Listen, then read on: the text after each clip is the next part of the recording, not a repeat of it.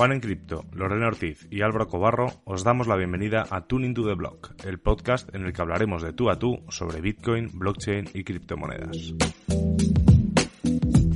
Cada lunes discutiremos las noticias más interesantes de la semana y compartiremos nuestras opiniones sobre los temas más controvertidos. Además, Todas las semanas tendremos invitados especiales con los que podremos conversar, debatir y lo más importante, aprender de los temas que levantan interés en esta industria de las criptomonedas.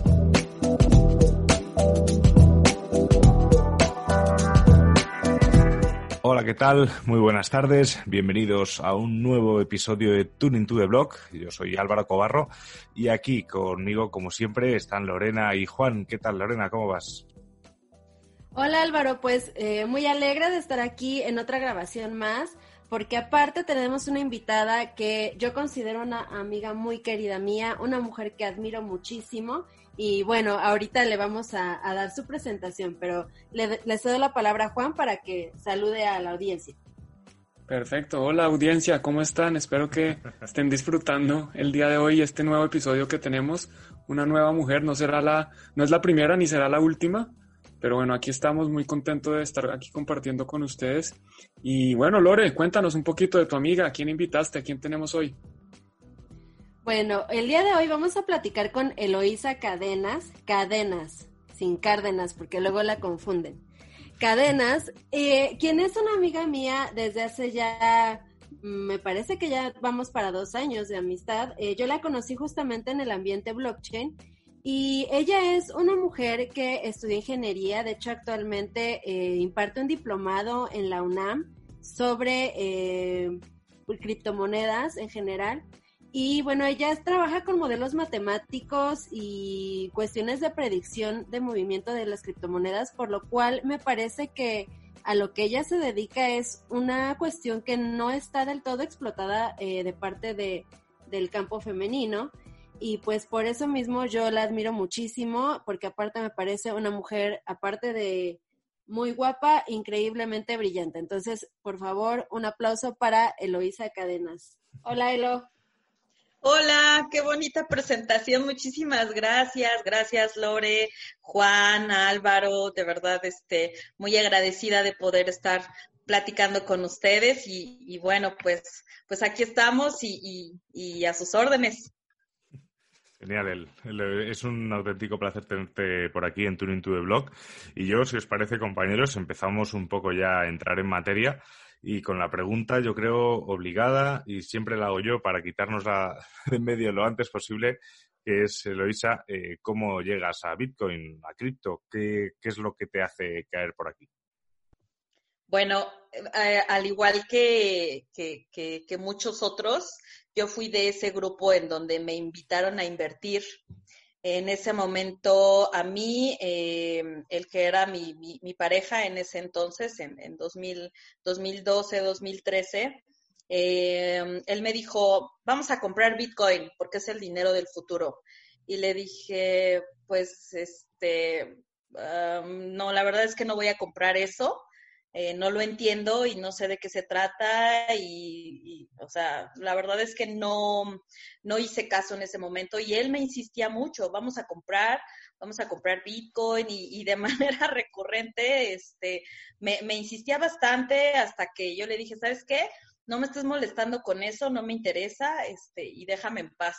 Eh, y, y, pero, pero eh, no sé, yo creo que a muchos y, a lo mejor a ustedes les ha pasado que empieza eh, como a hacer ruido en la cabeza, ¿no? Este Bitcoin y, y a mí me llamaba muchísimo la atención, a pesar de que yo soy ingeniero mecánico eléctrico, este, siempre me ha, siempre me ha apasionado el mundo de las finanzas. Entonces, como que Bitcoin, Bitcoin, y, ahí pululaba en mi cabeza, y yo decía, Bitcoin, ¿y qué es? Entonces, como yo no quise invertir, este, yo, yo lo que quise hacer eh, fue, pues, investigar y saber qué, qué era esto de lo que estábamos hablando. Entonces me puse a buscar y todo estaba en inglés. Entonces fue también difícil para mí porque yo soy, soy una papa en el inglés. Bueno, una papa aquí en México es como, eres muy malo. Entonces, todo estaba en inglés y aparte era, combina el inglés, la tecnología y algo que desconoces y fue sumamente complejo. Me costó mucho trabajo eh, los, los, primeros, encontrar la, la, la información y encontrar eh, pues una definición y blockchain y demás. Fue, fue mucho, mucho eh, eh, trabajo lo que, lo que yo tuve que hacer en ese tiempo para más o menos comenzar a entender de qué se trataba esto. Y bueno, pues así fue como yo llegué con, con Bitcoin, ¿no? El primer acercamiento, la primera aproximación fue justamente porque me invitaron a invertir. Ok, pues muy interesante. Como dices, esa es la historia de muchas personas. Eh, yo me identifico mucho con tu historia porque también muchos amigos estaban invirtiendo. A mí la verdad, nadie me, me dijo, oiga, venga, invierte o me invitaron, pero sí me di cuenta que lo estaban haciendo y yo me demoré mucho mientras aprendía, que fue algo que, que me parece interesante, que fue que algo que hicimos igual, que empecé a buscar recursos y precisamente por tu tema de, eh, es que para la comunidad hispanoparlante en general, pues no hablamos muy bien inglés y la información está ahí, pero no hay mucha información en español. Y eso pues precisamente fue lo que me llevó a mí a empezar con este viaje de compartir con más gente eh, conocimiento, información, eh, educación sobre Bitcoin, las criptomonedas, etcétera. Entonces creo que en eso nos identificamos un poco. Pero, y tú también haces algo de eso, ¿no? Cuéntanos un poco de eh, tú, desde la parte de difusión, ¿qué haces con respecto a las criptomonedas? Pues mira, eh, respecto a la difusión, hago todo lo que puedo. Eh, es decir, eh, ahorita estoy impartiendo, bueno, voy a comenzar justo mañana con la segunda generación del diplomado eh, eh, FinTech, Blockchain y Criptoactivos en la UNAM, en la Facultad de Contaduría y, Administración, lo cual es un logro muy grande porque yo recuerdo en, mi primera, en mi, eh, cuando, cuando yo quise hacer el doctorado a raíz de que conocí Bitcoin, el, el, PhD, yo tenía, pues había que buscar un tutor porque si yo no te, si, si no tienes un tutor, en la UNAM, si no tienes un tutor que pueda guiar tu, investigación, pues no te pueden aceptar. Entonces, yo, digamos, estuve como en ese camino de buscar, de, de, buscar a alguien que, que, creyera en el tema y lo aceptara, y la verdad es que nadie me aceptaba. O sea, yo llegaba y les decía, miren, yo quiero hacer esta investigación, quiero hacer este PhD en ingeniería financiera con este tema, y siempre me decían, este, eh, pues si, si me iba muy bien me decían, pues no conozco el tema, pero igual te puedo recomendar. Entonces, eh, fue un camino complicado para entrar al, al, PhD, muy, muy complicado porque no conocían el tema. Entonces, pues, pues desde ahí comencé con esta difusión, o sea, primero con, con quienes me iban a, digamos, iban a ser mis, mis, mis tutores en el doctorado. Posteriormente, eh, bueno, pues como les decía, ¿no? Ahora en la UNAM ya vamos para la segunda generación, lo cual a mí me llena de muchísimo orgullo porque pues pasó de ser un tema en el que no creían al, a, un tema en donde ya eh, pues muchos tienen interés y cada vez crece más. También eh, les doy la, primicia que en la UNAM, en la parte de ingeniería, se va a, ya se creó y se autorizó y se avaló, costó también muchísimo trabajo para ser exactos, casi tres años. Eh, eh, lanzar una especialización en ingeniería financiera, en donde uno de los temas que se va a impartir eh, es sobre blockchain y criptoactivos. Entonces, esa es como la parte educativa. También he impartido cursos en el Colegio de Contadores Públicos, en la Bolsa Mexicana de Valores. Eso por la parte educativa. En cuanto a, em, digamos, a, la parte escrita, por así decirlo, eh, pues hago, hago artículos, escribo para Cointelegraph y bueno, pues cada, aproximadamente cada 15 días lanzo una, una nueva columna, no tanto con un enfoque de noticias, sino más bien eh, con un enfoque de, de, análisis, son un poco más extensos. Y también, el, digamos, en la última en, una de las últimas actividades, pues es ofrecer webinars, conferencias, eh, eh, cursos muy, muy breves y bueno, pues digamos, eh, al margen del doctorado, de la consultoría y de todas las actividades y proyectos que, que, que, yo me dedico a hacer, pues también este, en la parte de difusión son, digamos, las actividades principales que, que abarco. Perfecto, pues como siempre eh, te lo he comentado, yo creo que eres una de las mujeres más ocupadas que conozco en la vida, porque siempre andas de aquí para allá en todas las cuestiones de, Bitcoin y criptomonedas. Y pues sobre todo, eh, desde el punto de vista académico, no es nada sencillo el estar preparando clases y, estar lidiando con justamente tareas y, cuestiones de alumnos, ¿no? Entonces, bueno, te felicito por, por esta carrera tan impresionante que tienes y respecto a ello, quisiera preguntarte, em, acabas de comentar que una de tus satisfacciones más grandes ha sido justamente que, has podido impartir este diplomado en la UNAM. Quisiera preguntarte qué otra eh, gran satisfacción has encontrado en el mundo de las criptomonedas y qué obstáculos también has visto eh, al estar aquí dentro de este ecosistema.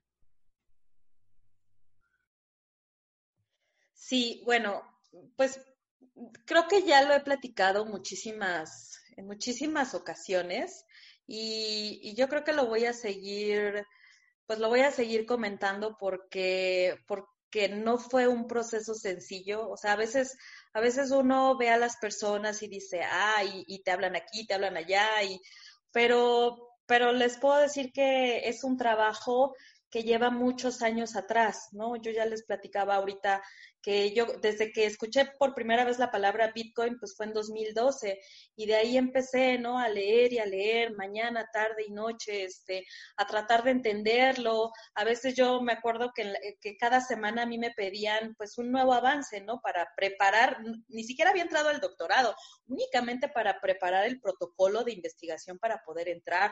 Y a veces me, yo me acuerdo, llegaba la, eh, este, con, con la que ahora es mi tutora y a la semana me decía, este, bueno, y eso de Bitcoin, o sea, quiere decir que puedes crear dinero y pues yo me quedaba callada, ¿no? Porque no, no, no sabía, yo, yo no tenía conocimiento precisamente porque no estaba familiarizada. Entonces, como no le podía dar una respuesta, me decía, ok, vete, investiga y cuando sepas regresas. Y así estaba, ¿no? Era, era cada semana y cada semana eh, mostrar un avance o tener alguna información nueva que me ayudara a comprender por eso a veces la gente, yo, yo los entiendo mucho y no me gusta a mí ni siquiera compartir información cuando doy cursos en inglés, porque yo me acuerdo cuando estaba así, con, con, con, esa, con esa problemática y lo, lo, desesperada, frustrada y a veces un poco decepcionada que me sentía de que creía que no iba a lograr entenderlo, ¿no? Porque yo decía, no soy programadora, no,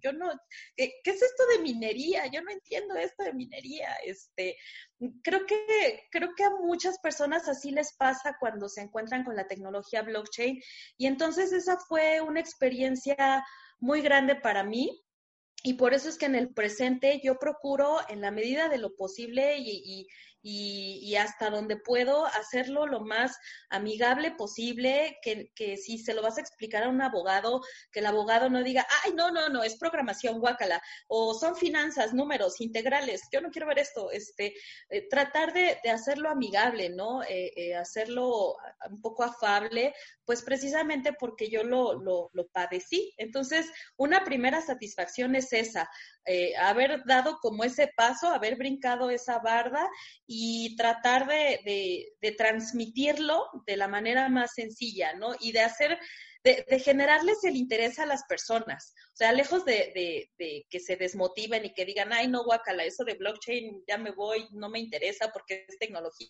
¿no? O sea, al contrario, que no sea una barrera para que las personas lo puedan entender y les guste. Entonces, pues esa sería la primera satisfacción. Em, la segunda, y, es una de las más importantes para mí, es haber logrado que me aceptaran en el doctorado. O sea, haberlos convencido de decirles, oigan, eh, hagamos la primera investigación a nivel doctorado sobre, sobre criptoactivos, ¿no? Eh, eh, sobre este ecosistema y este mundo. De, permítanme hacerlo, permítanme, permítanme entrar. El primer año me rechazaron.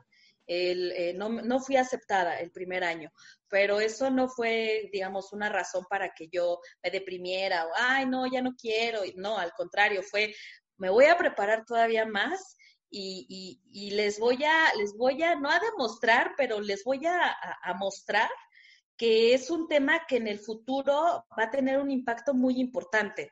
Entonces fue así como de 2014 a 2016 me estuve preparando, o sea, preparar me refiero a, elaborar el documento, a hacer un protocolo de investigación, pues lo más eh, eh, aterrizado posible para que finalmente en 2017 yo presentara el examen, bueno, mi segundo examen, y me dejaran entrar. Y fue así como yo ya eh, digamos, superé esa barrera. Y ese, ese yo creo que es el segundo logro eh, eh, más grande. Y el tercero y último, creo que creo que ha sido el poder conocer a gente de, de todo el mundo literal de, de, muchas partes del mundo y empezar a entender las problemáticas en otros países a partir de, del ecosistema, ¿no? Creo que esa es una de las cosas más, más bonitas que, que yo he podido experimentar, gente en España, en Venezuela, en Chile, o sea, en, toda Latinoamérica, en Estados Unidos, en Austria, eh, tener esa, esa conexión con, con, otras problemáticas y con otros enfoques, eh, eso, eso es lo que me ha dado a mí el, el ecosistema. Entonces, pues, pues esas son eh, eh, a grandes rasgos las, digo, hay muchas otras satisfacciones, pero a grandes rasgos puedo decir que son, son estas tres. Hombre, sin, sin, duda, la tercera es, aquí tenemos un ejemplo viviente, ¿no? Está un colombiano, una mexicana y un español haciendo un podcast sobre criptomonedas para público hispano y eso es gracias a, gracias a Bitcoin. Además, también decía Seroisa el, el punto de, de intentar hacer todo más amigable. Eso es algo que en Turing to Blog llevamos a rajatabla. Yo personalmente fundé Bitcoin, del cual Juan es, es, profesor también, y el, el, el, objetivo siempre es eso, hacerlo todo, todo más amigable. Y Eloisa, ha llovido muchísimo desde 2012, realmente ha llovido, ha llovido muchísimo desde el mes pasado, ya sabemos que Bitcoin avanza a una velocidad increíble y, es, y hay que estar siempre al día, o sea, te vas una semana a vacaciones y te pierdes muchísimas cosas.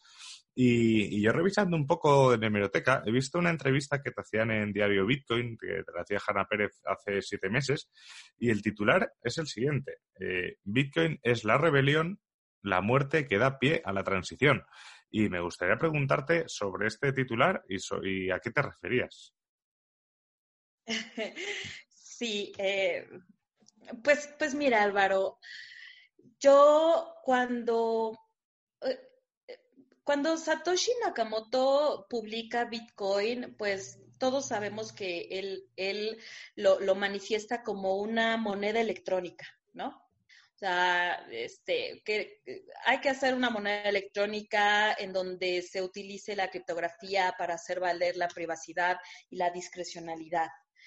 Luego vemos que Bitcoin empieza a tomar un camino que probablemente no nos imaginábamos, pero empieza con, con, esta, con este sistema disruptivo. Para mí Bitcoin, y, únicamente me voy a referir a Bitcoin, es un fenómeno que, creo que, que, que nos dice de manera indirecta cómo es que el sistema financiero tradicional está podrido. Eh, y, a lo mejor es una palabra fuerte la que estoy utilizando, pero cuando nosotros analizamos y vemos las tasas de interés, la inflación, cómo ha sido la creación del dinero, cómo en, algún momento los gobiernos, cuando se creó la, Reserva Federal, eh, empezaron a utilizar mecanismos para, para crear dinero, para para quitarle a las personas eh, el oro, porque pues antes las personas podían poseer y luego llegó un momento en el que se les ocurrió crear bonos y entonces ya no podías, ya no podías tener oro y tenías que pues entregarlo prácticamente. Y vemos cómo estas, estos grandes eh, eh, pues, pues eh, grandes economías y los gobiernos y las instituciones, derivado de una, de, de situaciones incluso de, de, pues de crisis, ¿no? O sea, después de las guerras los países siempre en alguna parte tienen que utilizar un nuevo mecanismo para, para refinanciarse o para salir de, de de, de, la problemática, eh, ve, vemos cómo cómo crean nuevas formas para, para ellos poder salir, pero al final las personas son las que quedan en el, en el rezago, ¿no? Eh, eh, casos muy lamentables como el de Venezuela, donde un país tan hermoso, eh, pues por, por, malas decisiones, pues está en una, en una situación de hiperinflación muy compleja.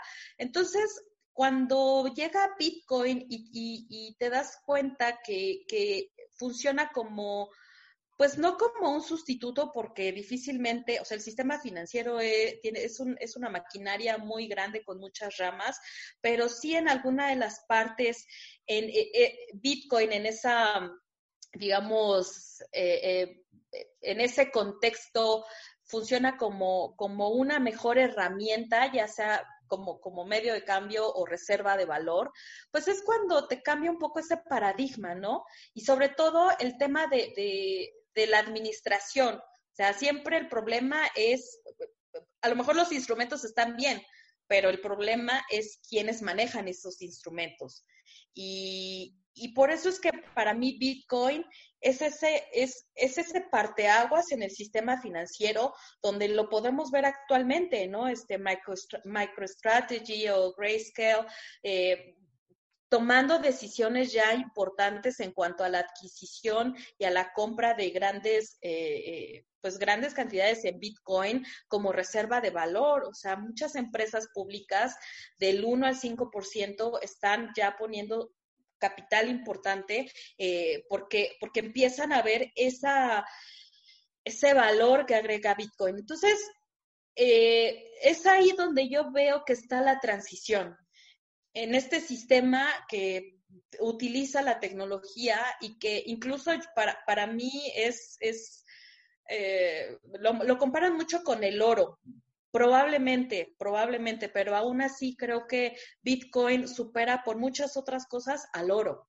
Eh, no solo es el tema de la escasez, sino es la confianza y, y, esa forma en la que Bitcoin se va, se va generando y, y, su producción, ¿no? O sea, el tema de que sea finito, de que nosotros sepamos que pues, en el 2140 se van a terminar los 21 millones, donde vemos que por más que los gobiernos o quien sea quieran crear eh, más cantidades de, de, de, Bitcoin, no van a poder hacerlo.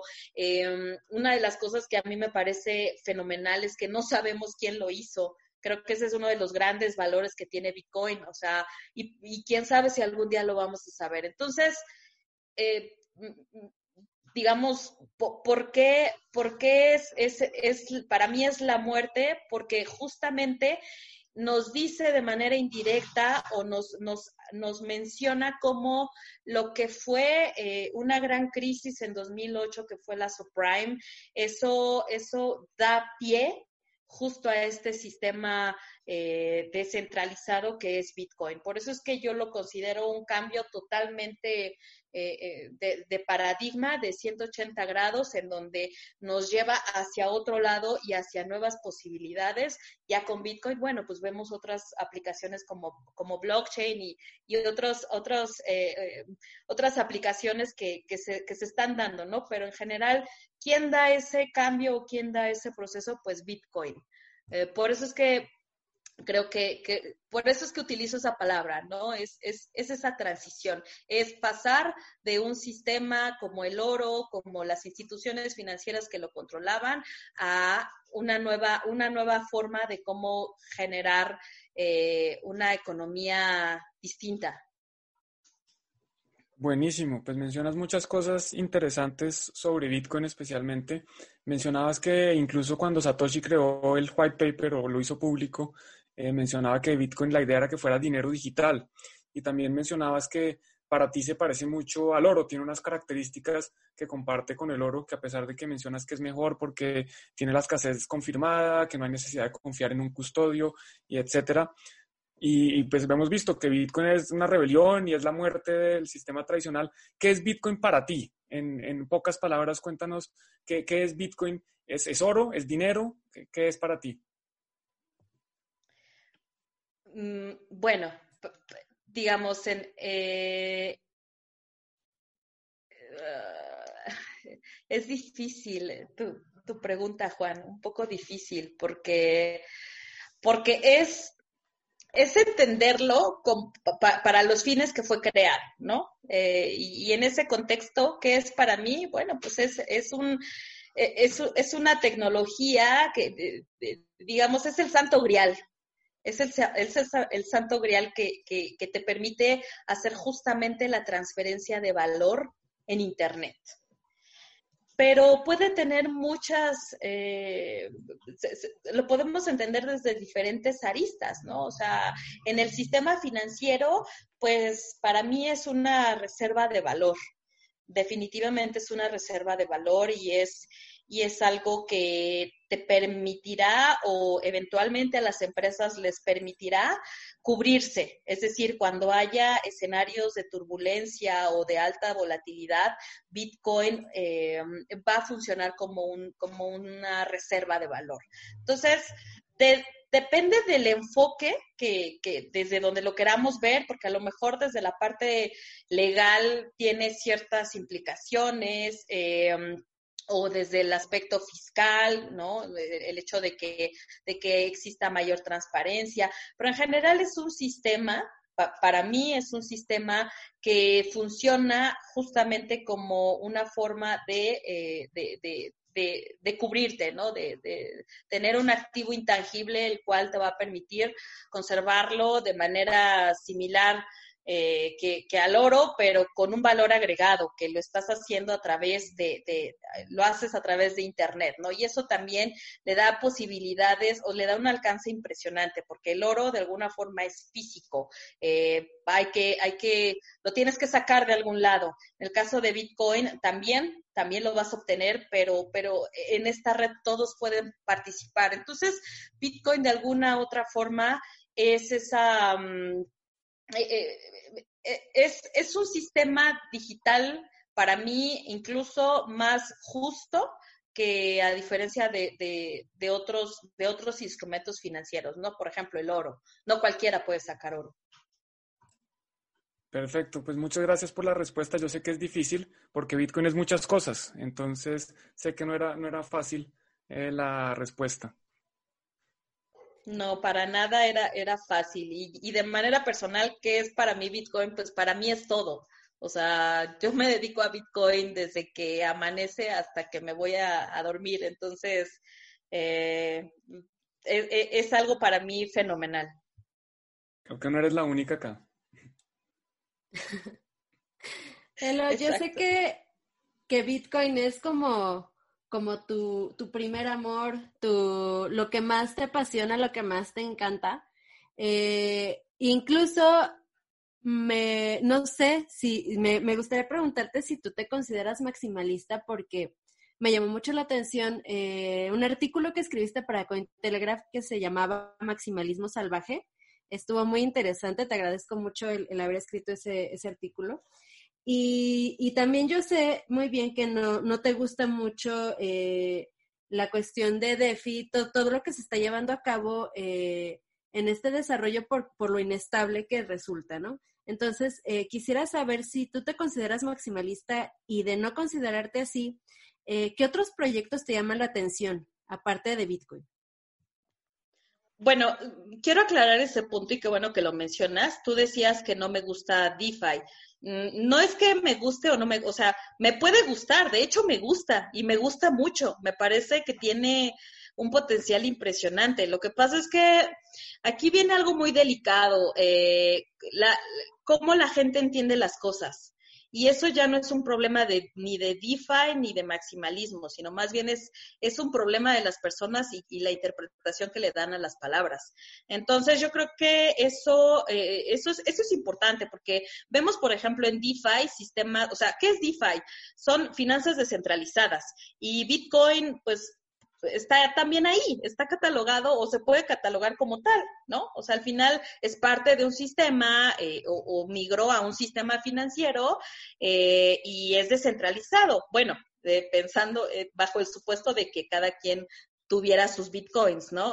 pero, pero bueno, eh, eh, ¿Cuál es el tema con, con, DeFi? Hay proyectos sumamente interesantes, por ejemplo, el de AVE. O sea, a mí AVE me, me, me vuela la cabeza AVE por la cantidad de, de análisis que, que ofrece eh, a través de contratos inteligentes y que es automatizado. O sea, eh, yo, ahora que, revisamos eh, muchas empresas fintech y tenemos que hacer el análisis de, de, su, de, los riesgos y hacer matriz de riesgos, pues hay que hacerlo a mano, ¿no? O sea, digo, hay software que te va a apoyar, pero al final tienes que encontrar las variables y entonces tienes que, tienes que hacerlo de alguna forma, pues con, tus criterios. Y con, y con AVE, este, tiene un potencial impresionante, o sea, te ofrece una matriz en donde de manera automatizada asigna calificaciones a los, a los criptoactivos y entonces te pone una matriz eh, de, de, ponderaciones. Eso, eso a mí me parece me parece increíble, ¿no? O, por ejemplo, la plataforma Nuo, en donde utilizas, es, es, un crowdfunding, pero en lugar de que sea una plataforma la que se encarga de,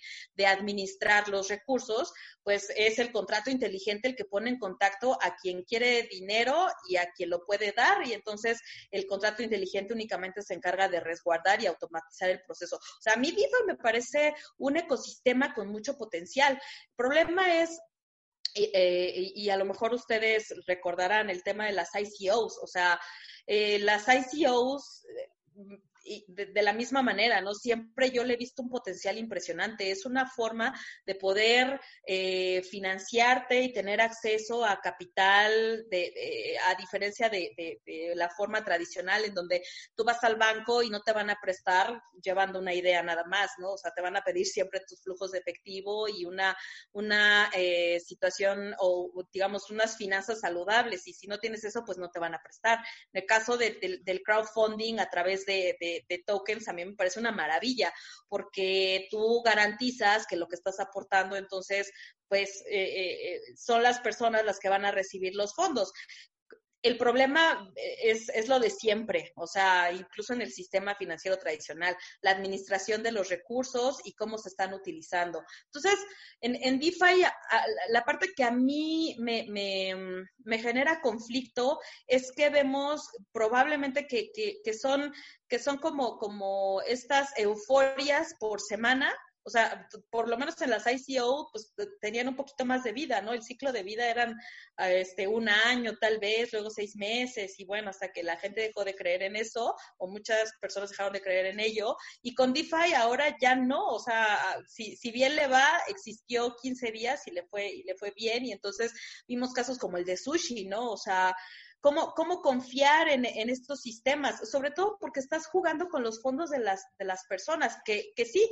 mucho es, una, es como una ruleta rusa, es como un casino, estás poniendo dinero realmente mm, creo que se creo que se tergiversa y se confunde cuando las personas dicen estás invirtiendo eso no es invertir o sea estás poniendo dinero nada más para ver si sube y a ver qué ganas y listo pero pero no hay creo desde, y es, es es una opinión muy personal, creo que en realidad no estás invirtiendo, eh, eh, en realidad estás pues apostando.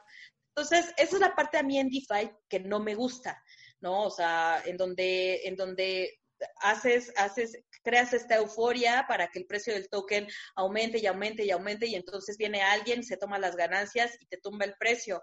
Eh, eso no me parece ético y, y, es algo en lo que yo no voy a estar de acuerdo, sea DeFi, ICO o lo que sea. Este, no, no, no es algo que le ayude al ecosistema, porque si de por sí venimos luchando con ese tema, ese estigma de que es fraude y que las criptomonedas son fraude y que lavado de dinero. Y entonces agregamos este factor, pues creo que no le, no le hace bien, no le hace bien al ecosistema. Entonces, mm, bueno, respondiendo a este tema de DeFi, yo en realidad es, es algo que, que, que, que me gusta mucho, aunque creo que todavía necesita, eh, necesita cierto tiempo para, para madurar, eh, para, para, crear productos que realmente las personas y todo, bueno, todas las personas lo puedan utilizar, porque ¿qué tanto DeFi ha tenido niveles de adopción generalizados. Creo que estamos todavía en una etapa muy temprana de ello.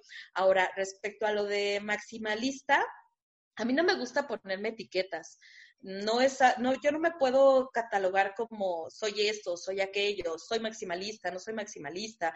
Eh, no me, en lo personal no, no, me gusta esa categorización. Creo que me siento un poco más eh, ecléctica, en donde tomas las ideas y, y lo que te sirve, ocúpalo, y lo que no te sirve, pues, pues pues ahí está, ¿no? O sea, no lo tomes en cuenta.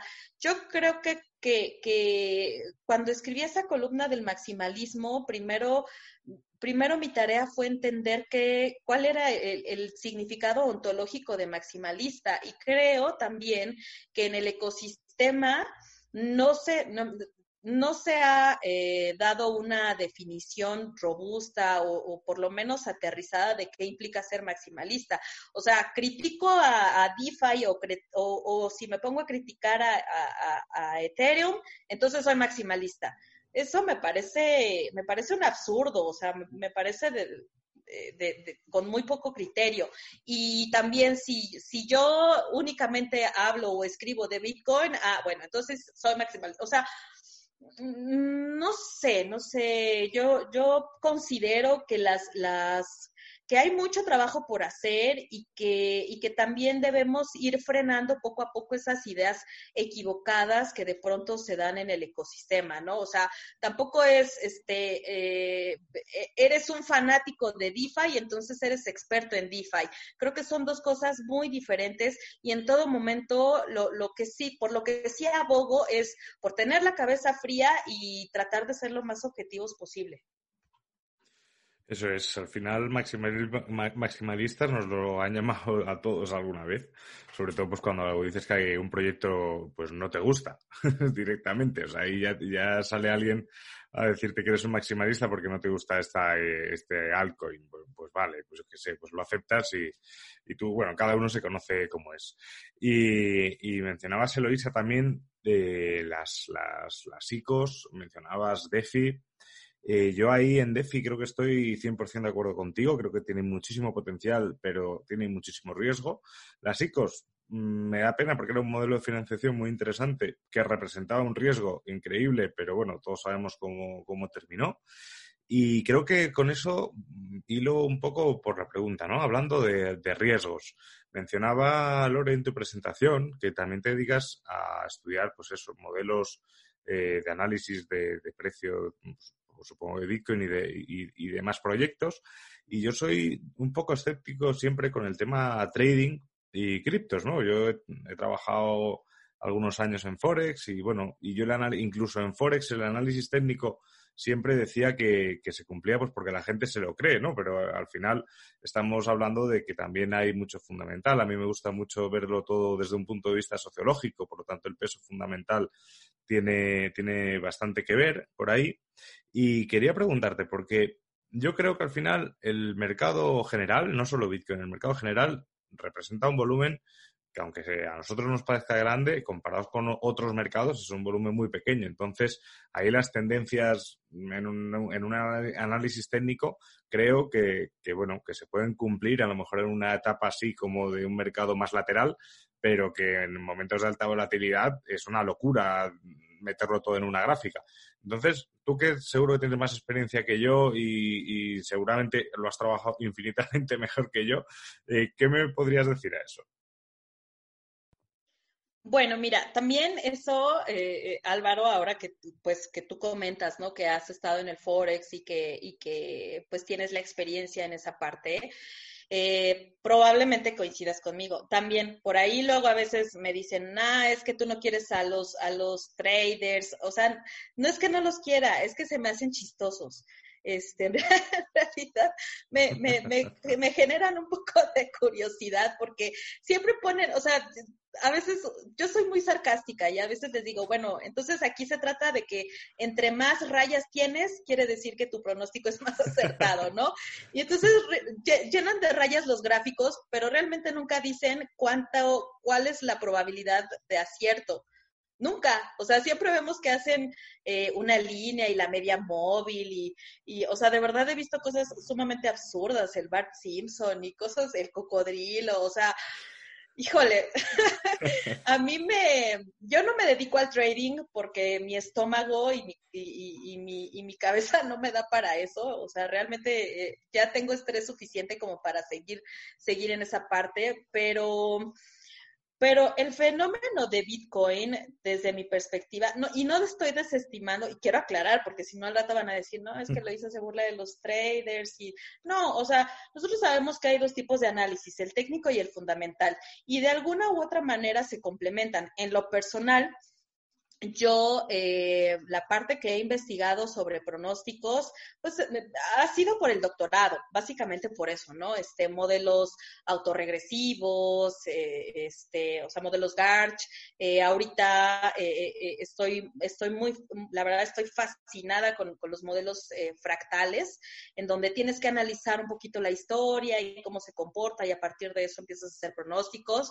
Algo que, me, sorprendió muchísimo el, el mes pasado es que tomamos, bueno, en este caso yo tomé las series de 2017 a 2019 eh, y luego 2018 a 2020 y entonces comencé a hacer el análisis y apliqué un modelo fractal y tuvo en como en como en 15 días, bueno, como en 5, sí, más o menos como en 5 días, de 5 a 15 días, eh, una, un, un, porcentaje de error muy bajo, incluso un porcentaje de error del 0.03%, lo cual, pues para mí fue un logro muy, muy grande porque hacer pronósticos no es sencillo, encontrar un modelo que te dé el pronóstico, pues tampoco, este, y, y, bueno, uno va, va viendo ese tipo de cosas que agregan mucho valor este, en la parte de la investigación.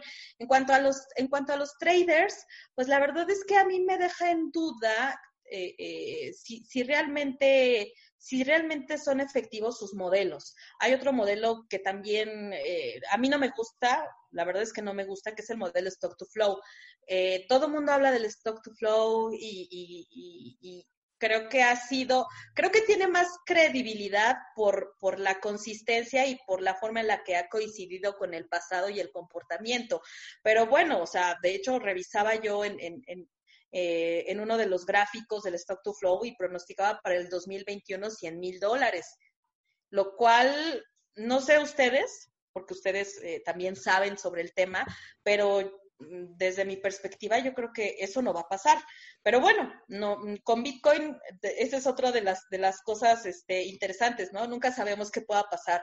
Em, y, Mientras, mientras tire para arriba, yo siempre estaré de acuerdo con cualquier modelo.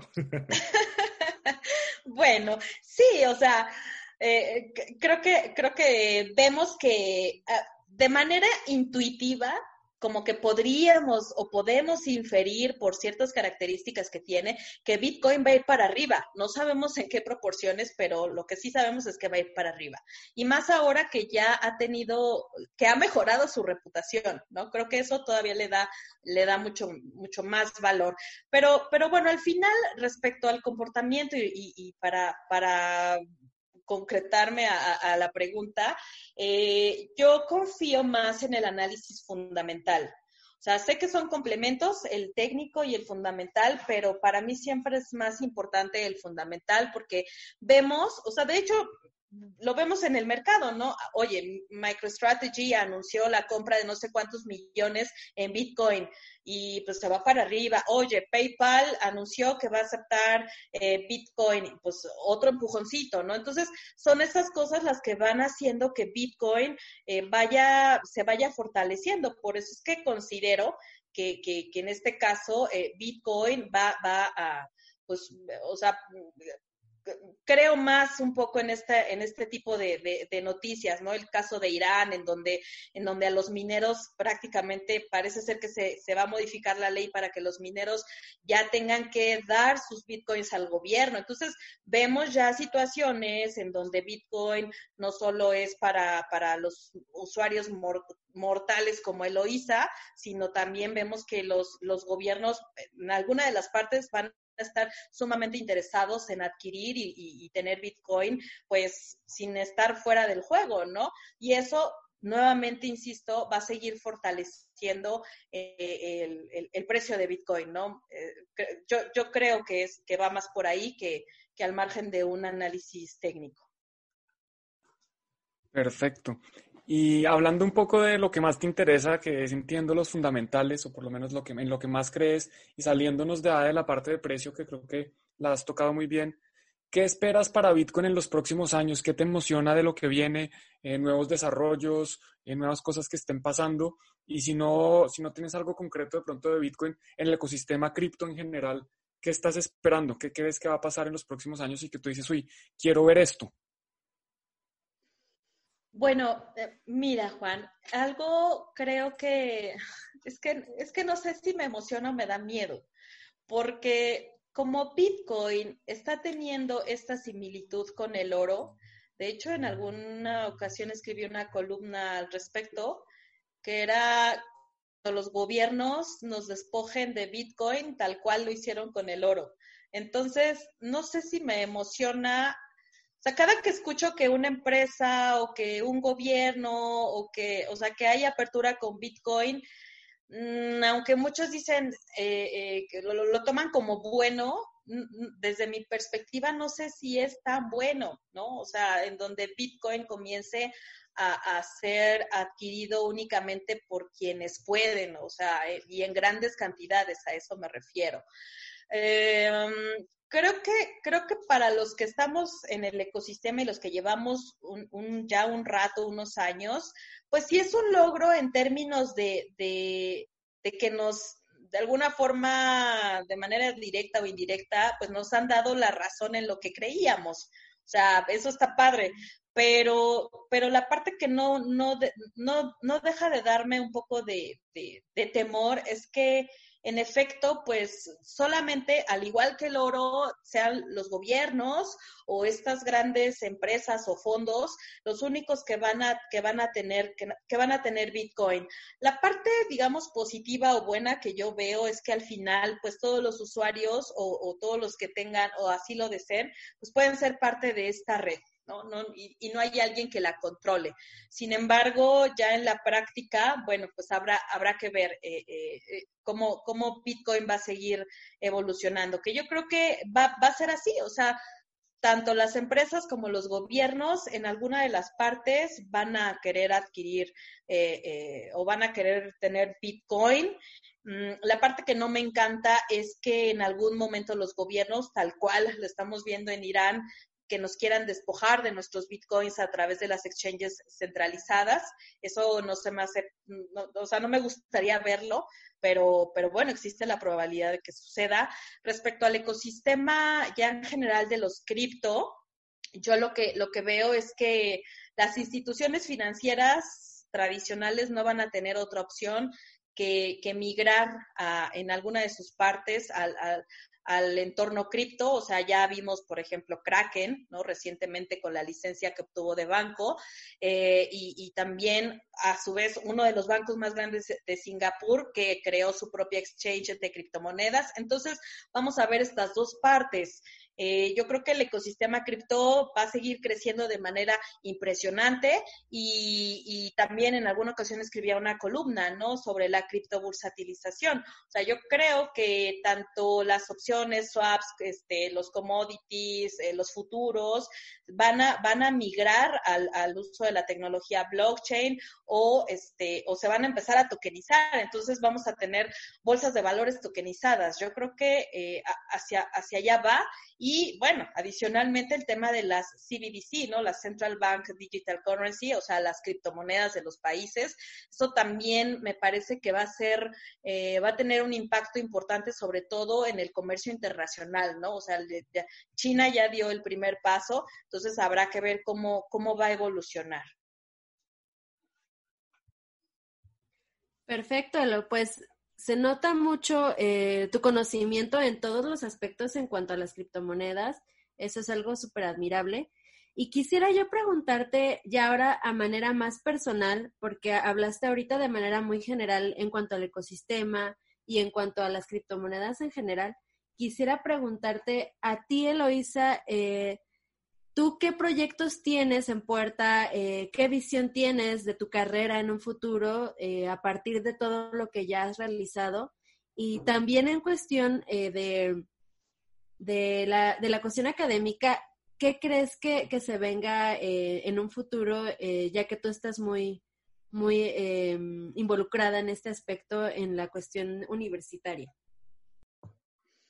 Bueno, mira, a mí los proyectos que, de los proyectos que estamos haciendo ahorita, pues eh, están relacionados con, con exchanges, eh, digo, desde la parte de la, de, la, de la, asesoría y revisión de modelos de negocio. Me gusta mucho eh, em, ahorita otro proyecto que tenemos, que es el de los, de los NFTs, los Non-Fungible Tokens, enfocado a criptoarte eso también me, me, me, vuela la cabeza, o sea, es un mercado que me parece tiene muchísimo potencial. Mm, otro proyecto que tenemos está relacionado con security tokens, el tema de, de, respaldo. De, de, creación de tokens respaldados con, con, con, oro y oro equivalente, lo cual también es algo que, que tiene mucho sentido este, y, se, y, y, es algo que puedes ayudar a, a, muchas regiones, no solo de, de, México, sino de otros países como, como en Nigeria, que lo estamos trabajando. Um, y pues, digamos, en la parte educativa, yo creo que, que el, ecosistema cripto o, lo veo más por cripto, a lo mejor blockchain en, alguna de las eh, en alguna de las partes eh, de, su tecnología o aplicaciones, pero creo que está permitiendo integrar a diferentes disciplinas, ¿no? Y perfiles con, conocimientos multidisciplinarios. O sea, yo en la vida me iba a imaginar estar eh, hablando de estos temas con abogados, por ejemplo. Entonces, creo que todas las universidades en alguna de las partes van a tener que integrar este tema sí o sí. O sea, eh, en la parte legal, pues el tema de los de, de, la emisión de valores, este, bueno, los securities, la propiedad intelectual, o sea, por ejemplo, ahorita en, en el tema de criptoarte, este, pues es, es un campo, creo que, que los abogados pueden explorar perfectamente, sobre todo porque si estoy comercializando una obra de arte en una plataforma montada en blockchain, ¿cómo puedo eh, yo, eh, eh, ya en términos prácticos, ¿cómo puedo yo garantizar que soy la dueña de esa obra, ¿no? ¿Qué tal que la, la copié, se la robé a alguien y entonces la estoy comercializando? Y si, esa otra persona me quiere demandar porque estoy lucrando con su obra, este, pues cómo le van a hacer los abogados. Entonces son nuevos, son nuevos retos, sin lugar a dudas son nuevos retos, el pago de los impuestos, porque pues obviamente los gobiernos siempre te van a querer cobrar impuestos o, o este, no ¿no? Creo que, creo que todas las disciplinas y todas las áreas, este, en finanzas, pues no se diga, eh, eh, toda la parte de los mercados y el trading y, y, y, cómo, cómo se están vendiendo, por ejemplo, obras de arte, ¿no? Este, o sea, e, en general, y, y, para, para cerrar esta pregunta, este, las universidades creo que, creo que eh, van a tener que incluir no sé si un curso como tal, pero sí asignaturas que estén relacionadas con el tema, ¿no? Es, es algo que sí o sí van a tener que, hacer y necesitamos más educación, muchísima más educación. Ya sabéis, si nos escucháis desde una universidad, en Bitcovia estamos más que abiertos para echaros una mano a generar esos cursos que estaremos muy contentos de, participar. Y, y, Eloisa, pues muchísimas gracias. Estamos ya, bueno, en el final de, este ratito que nos has dedicado. Lo primero, agradecerte enormemente el que hayas podido sacar un, espacio en tu agenda para, para atendernos. Y, para la gente que nos escucha, eh, si quieren contactar contigo, ¿cómo, cómo lo hacen? Bueno, pues antes, antes de eso, Juan, Álvaro, Lore, Eh, de verdad que estoy sumamente encantada de, poder eh, platicar con ustedes, de, haber sido invitada. Eh, realmente es, un honor para mí estar con, personalidades tan importantes en, el ecosistema también y que al final, como, todo, ¿no? Este, convivimos y nos leemos y, y creo que eso es una cosa bien padre, lo cual yo estoy muy agradecida de que me hayan invitado y para, para este podcast les deseo, bueno, en general el programa, les deseo todo el éxito del mundo y que siga creciendo y sigan alcanzando nuevas metas. Y finalmente, pues si alguien me quiere por ahí escribir eh, o hacer algún comentario en Twitter, estoy como arroba elocadenas, en Facebook, en Facebook también, Eloisa Cadenas, y en LinkedIn también. Eh, cualquiera de las tres me pueden, me pueden encontrar. Perfecto, pues muchísimas gracias Elo de nuevo por acompañarnos en nombre de, de Tuning to the Blog. Vamos a dejar abajo en la descripción del podcast tus redes sociales y también invitarlos a que no solo sigan a Eloisa, sino que se suscriban acá a Tuning to the Blog. Estamos en Spotify, en iBox, en cualquier plataforma que se les ocurra de podcast y también en nuestros canales de YouTube eh, de Bitcoin Embassy Bar, Bitcoin TV y Juan en Cripto. Así que muchas gracias por acompañarnos en este episodio y nos vemos la próxima semana con más contenido de calidad. Hasta luego.